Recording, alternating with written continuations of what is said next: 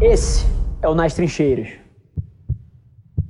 É curioso, tá? Por exemplo, você pega o nosso pitch da CRIA, quando a gente foi para o mercado, e eu em nenhum momento tive a ilusão de que isso seria um shift rápido, que as pessoas parariam de fazer faculdade do dia para a noite. Eu acho que existe um legado social e cultural que você não muda hábito tão rápido assim, eu sou super consciente disso. Mas o Covid, ele criou uma abertura que as pessoas vão repensar tudo. Tão curioso, tá? Eu tenho uma, uma sócia na CRIA, alguns sócios na CRIA, eu estava num call hoje de manhã com eles e a gente estava debatendo a possibilidade de intensificar o PNL e o gasto de investimento muito esse ano porque a gente acredita que o Covid vai permitir a gente questionar certas premissas sociais, né? As pessoas estão apertadas, estão sem dinheiro, e aí você tem um filho da puta que está pagando uma faculdade de R$ 1.400 por mês e que fala que ensina o que existe de mais moderno, mas quando esse cara vai para o mercado, não só ele não consegue emprego, como ele também chega num lugar e ele não consegue agregar ali dentro, cara, assim, tá ripe for disruption. Assim, as pessoas vão começar a questionar esse tipo de coisas. E aí, falando da cria, assim, não é pitch aqui do que a gente está fazendo, é um problema real do mercado. Eu, ao longo dos últimos um ano e meio, que foi quando eu abri a agência, eu contratei mais de 200 pessoas. E assim, eu nunca encontrei um recém-formado que sentasse no time agregando. Nunca. É impossível. As pessoas entram para aprender. O cara não sabe nada. E não sabem nada de vários ângulos, tá? Porque quando eu olho para um profissional, eu não olho só para os hard skills, eu não olho só para a capacidade dele de operar Facebook Ads, Google Ads ou de pensar uma campanha criativa. Isso é um pedaço de quem ele é. Eu olho para a capacidade dele de colaborar em equipe, de gerir um projeto, de, cara, de comunicar alguma coisa com empatia com um colega dele que a avó morreu ali e isso move a moral da equipe.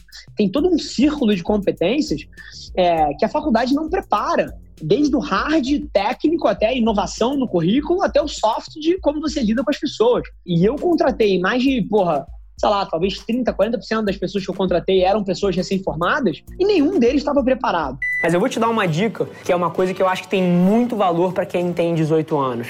Eu acho que a faculdade perdeu muito valor nos últimos anos, porque a informação foi comoditizada e o mercado de trabalho mudou radicalmente. Você faz uma faculdade de 4, 5 anos hoje em dia, você sai e você não sabe porra nenhuma do mundo real. É como se você tivesse que dar um restart na sua vida. O que eu recomendo a alguém que está considerando entrar numa faculdade é abrir mão de entrar numa faculdade e ir trabalhar para alguém que você admira e que já é bem sucedido no que você quer ser um dia.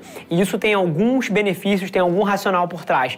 Número um, porque você vai desde o seu day one pegar a experiência prática e real de mundo. Se você conseguir trabalhar para alguém que já é bem sucedido na área que você quer, você vai por osmose aprender o que dá certo, você vai conhecer e fazer um networking fudido que pode alavancar a tua carreira no futuro. Então, para mim é só benefícios. Eu sou lunático por essa tese e eu gostaria de ver mais gente seguindo esse conselho, porque eu tenho certeza que se eu pegasse alguém de 18 anos que vai pelo path, pela jornada tradicional, e pegar alguém que vai executar isso aqui, eu não tenho dúvida que as trajetórias vão ser dessa diferença.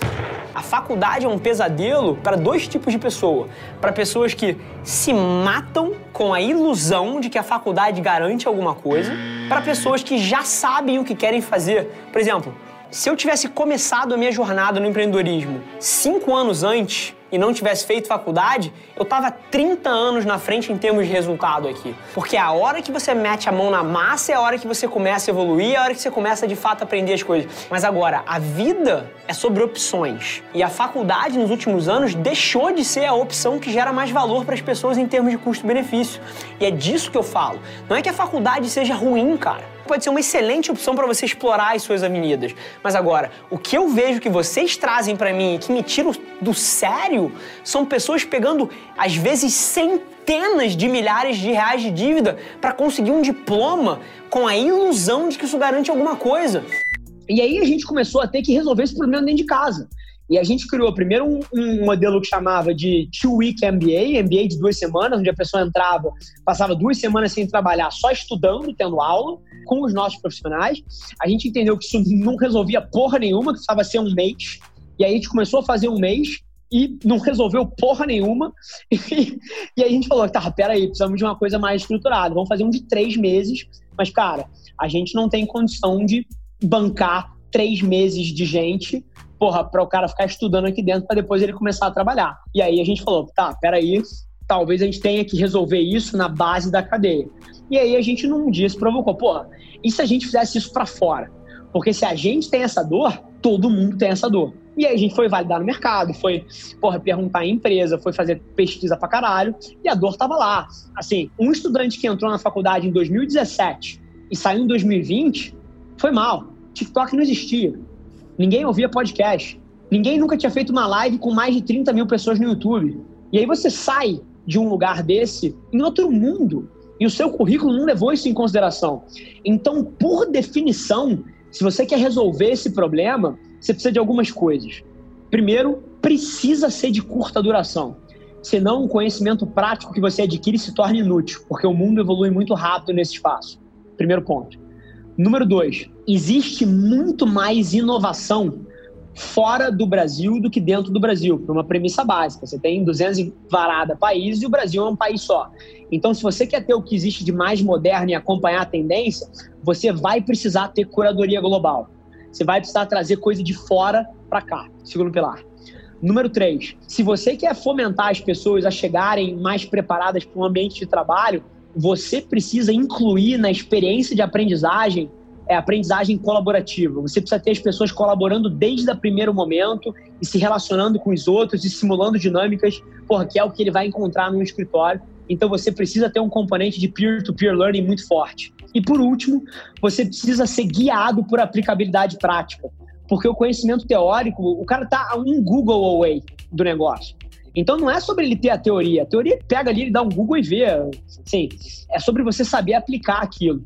Então, na hora que a gente foi pensar a CRI, a gente levou em consideração esses quatro pilares: curadoria global, curta duração, aplicabilidade prática e aprendizagem colaborativa. E o que a gente quer fazer, e a gente acha que o Covid posiciona a gente, é disruptar esse mercado.